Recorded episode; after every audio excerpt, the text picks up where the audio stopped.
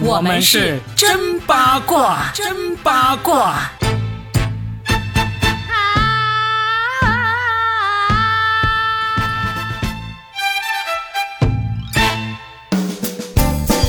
大家好，我今天是算一卦加欠，扒一扒加欠。嘿，今天我怎么成了算一卦 Robin 的替身吗？声音的声，对，因为他嗓子不舒服。其实呢，在这里呢，要跟大家解释一下，之前我们没有及时的更新呢，不是别的原因，我们也没有大牌可以耍，你们放心，就是因为。生理原因是因为我们俩的嗓子都出问题了。其实到今天为止，我的声音呢依然是有比较浓的这个鼻音，大家听出来了吧？很性感的鼻音哦。然后他到现在为止呢，一直在用心、用力、用情的吃药，呃，但是恢复的还不是特别好。你们知道当时我们的心情吗？我们两个不能出声的话痨，恨不得开个视频给大家打手语来做一期节目，能明白我们焦急的心情吗？也谢谢大家的不离不弃和耐心等待啊！那今天呢，我先一个人给大家来絮絮叨叨的说一说最新的一些八卦。他在背后为我星星点灯。哎，说到星星点灯，大家都知道吧？这歌词改了，连郑智化本人也亲自下场说，关于我的经典歌曲《星星点灯》被乱改歌词一事，我表示震惊、愤怒和遗憾。我和 Robin 同时想说，我们无比同意郑智化先生说的每一个字，包括每一个标点符号。是的，表示震惊、愤怒和遗憾。连带他的微博下面三点四万条留言，我想大部分的人都是同样的一个感觉。浪姐三一定没有想到他们会因为这样的事情重新被推上热搜。只是名字叫政治化，但是没必要把歌词也如此政治化吧。肮脏的一片天，星星在文明的天空里再也看不见，改成了是晴朗的一片天，总是看得见。很多网友都说，不如唱解放区的天是明朗的天。还有人说了，干脆以后的节目唱歌呢，要么就不要配字幕吧。好奇这歌词的呢，我们就自己去搜索，责任自负。电视屏幕也不要战战兢兢，怕一个不够正确的措辞就耽误到下一代或者是什么其他人。你们应该也会唱这首歌吧？下一次再去 KTV 唱的时候，你们想把它改成什么样子呢？后来也有网友发现，其实早在一八年的时候，郑智化的这首歌呢就被修改过了。现在的一片天是晴朗的一片天。我们在这里呢跟大家一起来分享一下《星星点灯》这首歌的创作背景，你就知道这样的更改其实为什么会让大家哭笑不得呢？当时是一九九二年，李登辉政权正在丧心病狂地搞台独。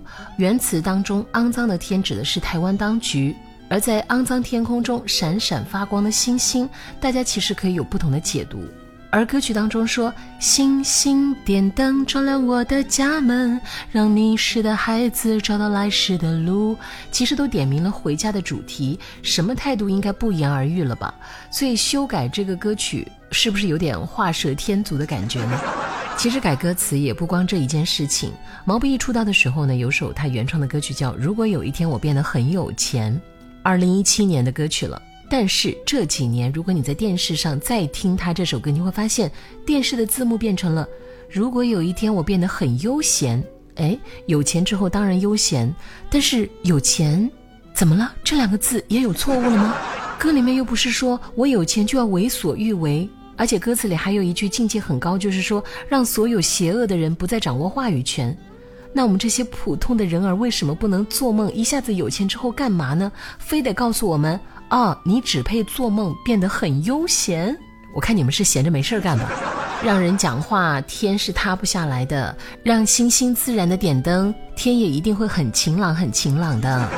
说完了政治话，再来说说我们香港的歌神张学友。哦不，一定要加一句中国香港歌神张学友，要不然的话，可能又会被很多人拿来做文章了吧。学友哥最近也莫名其妙的不唱歌而出来道歉了，为什么呢？为什么呢？就是因为在七月一号香港回归二十五周年，他发了祝福的视频。这本来是个喜庆的事儿，坏就坏在学友大哥早把自己当成一家人。他说香港的时候没有加中国两个字。有些人就受不了了，生怕不说话别人会把他当哑巴。他们说：“学友，你不说中国香港，你是在搞分裂呀？面对满天飞的唾沫星子呢，天王就马上出来发了一条声明，就差把身份证举在视频前说“我实名声明了”。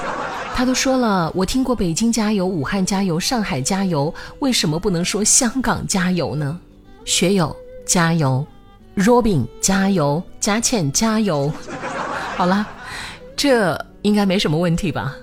是的，最近油价那么贵，Robin，我们还加不加得起油啊？针对以上的事情呢，其实我觉得一句话可以来表达吧：若批评不自由，则赞美无意义。说完了音乐圈我非常喜欢的两位歌手之后呢，接下来要说到的是作家、编剧和导演。一位是倪匡先生，大家都知道他是香港四大才子之一。那另外一位呢是著名的导演、编剧罗启瑞先生。我们一个一个来说。倪匡先生身上有很多的标签，首先说到的是卫斯理系列，他是一位科幻作家。同样，他也是金庸先生的笔替。那在《天龙八部》里面，阿紫的眼睛瞎了，就是他写的。关于他的很多事情，大家都可以在网上找到。我们来说一点小八卦吧，可能你听过，可能也没有听过。首先呢，他和易舒，就是他那个著名的妹妹易舒，其实多年之间是不来往的，要通过蔡澜来传话。而他的儿子呢，倪震，倪震呢有几个著名的女朋友，其中有李嘉欣，最后结婚的是周慧敏。倪震跟易舒是不和的，易舒呢写文章 diss 倪震，而倪震呢也很厉害，直接写文章爆料姑姑易舒私生子情绪失控等等。这是一个多么奇怪的家庭啊！是不是天才的家庭都这样呢？是不是因为我们的家庭不会吵成这样，所以我们才成不了天才呢？若饼，我们想转成天才，是不是接下来找我们的姑姑、叔叔、婶婶、舅舅全部都吵一架，这样我们是不是就能成为大家了呢？好，以上纯属玩笑啊。倪匡先生曾写过一副对联：“屡替张彻编剧本，曾替金庸写小说。”他住美国的时候，厕所正对着金门大桥，他又写过这样一副对联：“举头望金门，低头看小鸟。”哎，能不能播呀？倪匡写过四百多部小说，三百多个剧本，身价最高的时候，一个剧本的稿酬就能买一个房子。而他所有的收入，一半交给倪泰，另一半自己全部花掉。他本人也非常的敬业，从来不脱稿，所以这一点真的值得我们所有人学习。同样，我们今天也只说他的作品，就不说他过往的一些事情。他说他自己是外星人，那现在他回到了他自己的星球上去了。我们祝福他一路好走。他还有一个论点是我非常认同的，就是人生的份额说，就是什么事情其实都是有一个份额的，这里得到多一点，那里就会失去少一点。有些东西你用完了就是用完了，包括运气，包括财富，包括天赋。